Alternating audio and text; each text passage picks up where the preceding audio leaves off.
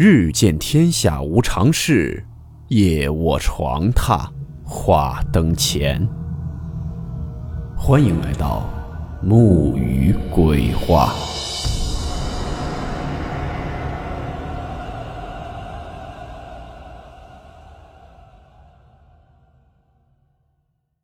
大家好，我是木鱼。今天这个故事是看到一位名字简称小张的网友分享的一起比较离奇恐怖的经历。故事名称：谁在跟着我？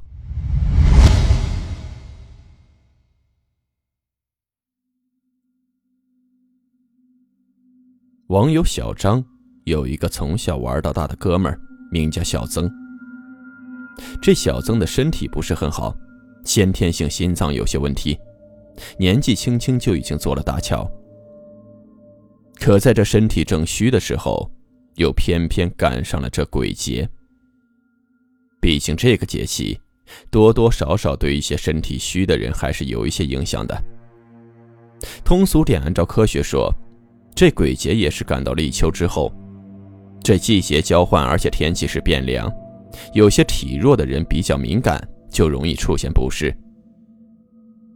这小曾他们家这一片有个习俗，到了这鬼节，要施粥。这里的施粥可不是我们看的电视剧里面那种搭个粥棚施舍给一些穷苦百姓的。这鬼节施的粥，自然而然是给鬼吃的。而且他们这儿的施粥方式也略有不同。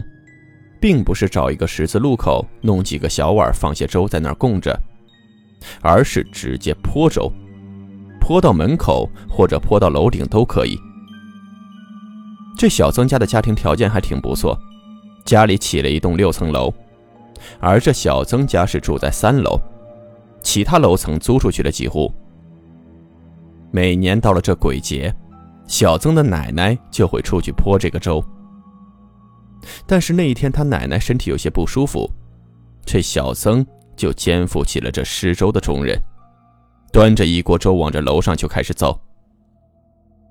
也可能是这小曾根本就不相信这些东西，毕竟年轻人嘛；也可能是他的身体也不太舒服，心里有些不满，在这边走的同时，嘴里还不停的在抱怨。在那念叨着：“真是烦啊，死了都还不消停，还得我给施粥之类的。”说了一些不干不净的话。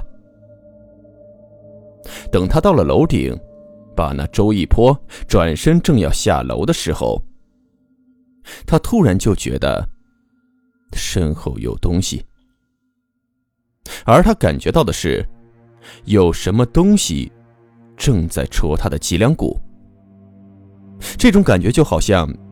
这人是在指责他。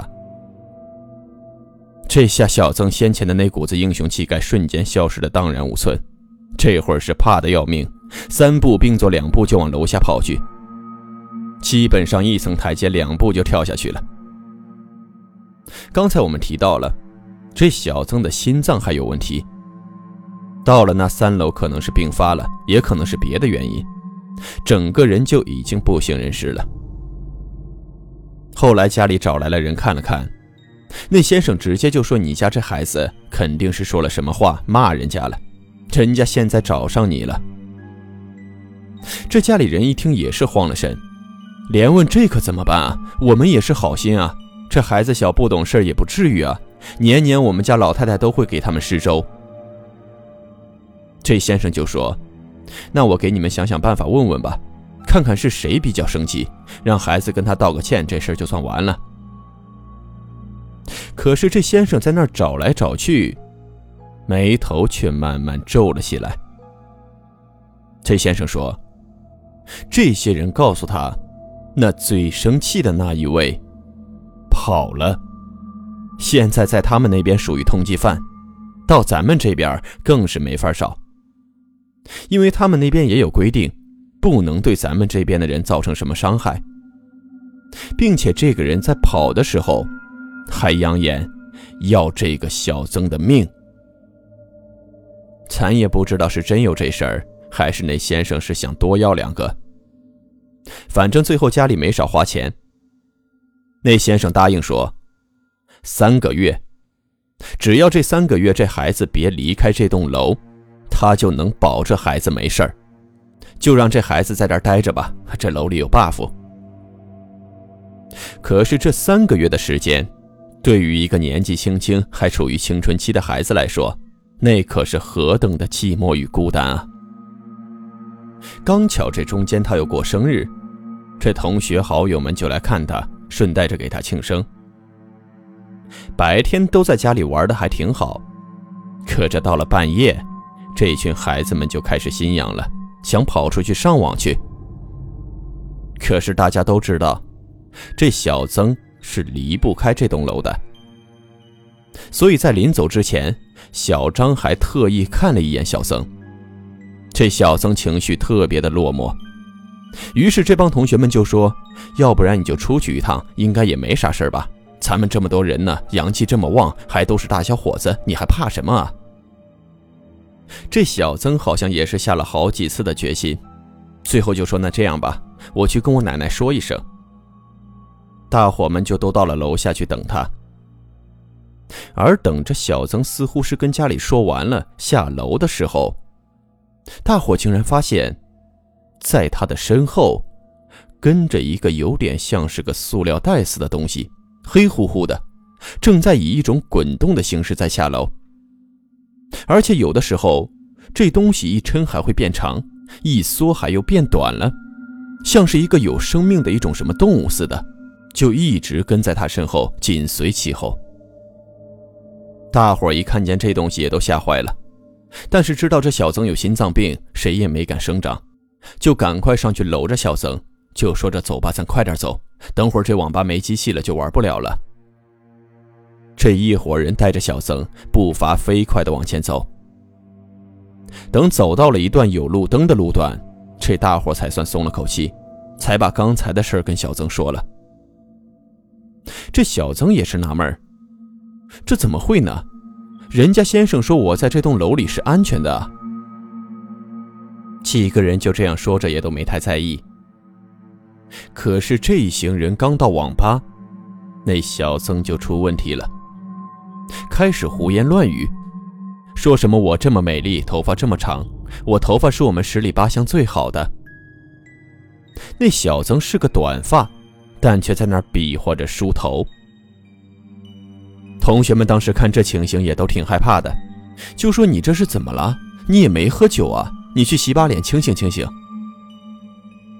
就在这小曾正胡言乱语的时候，那小张就发现，就在那网吧门口一个边角的位置，突然探进来一个黑漆漆的、像是脚似的一个东西，又缩回去了，速度非常的快。这个动作。让他想起了之前跟着小曾一起下楼的那个跟塑料袋似的东西。当时小张害怕极了，就跟着小曾说：“你先去洗把脸，不行咱不玩了，我陪你回去。他们在这愿意玩，让他们玩去，没事你身体不舒服就先回去。”小曾这时倒也听话，就去了厕所先去洗脸。而小张此时紧张地盯着那个门口，结果没一会儿。就见小曾疯狂地从那厕所往外跑，边跑还边一直回头，嘴里喊着：“有东西跟着我，有东西跟着我。”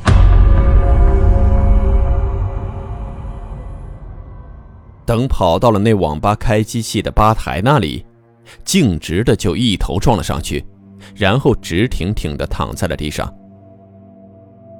同学们这会儿都拥了上来，七嘴八舌的说着：“赶紧打幺二零啊什么的。”之后就给送到医院去了。当天晚上，小曾的父母以及小曾的奶奶都来到了医院。小曾的父亲就跟着病房里面的这些同学们就说：“小曾已经没事了，谢谢你们把他送到了医院。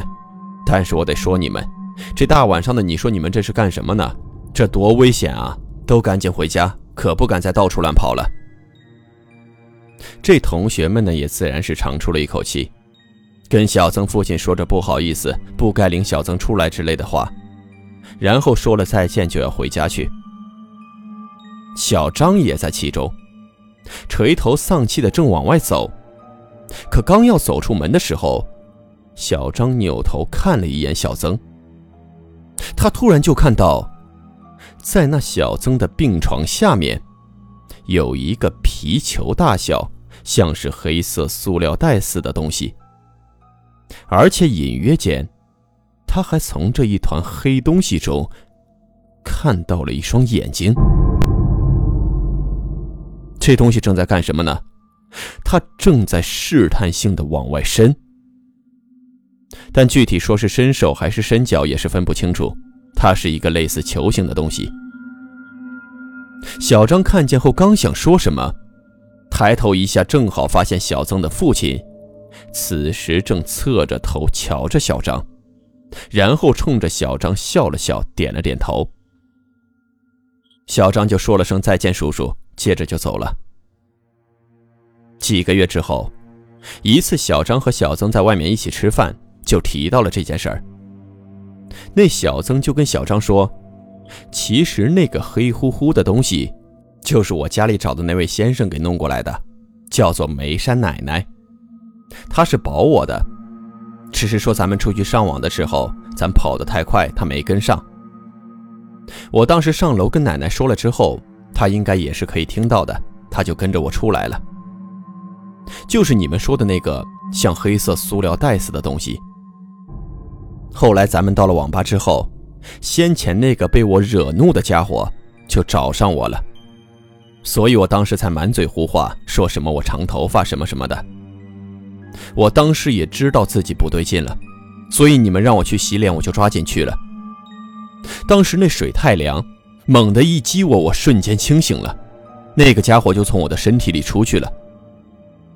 但是我能看到，他当时就在我身后，离我大概也就二三十公分的距离，始终就在那伸着个手抓我。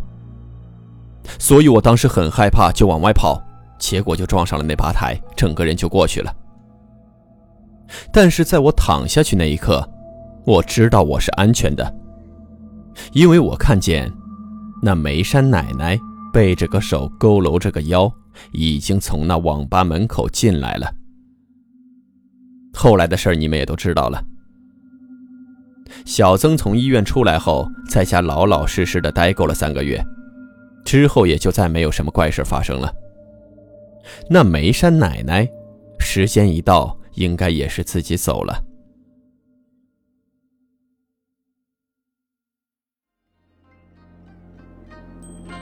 好了，我们今天的故事到此结束，祝你好梦，我们明晚见。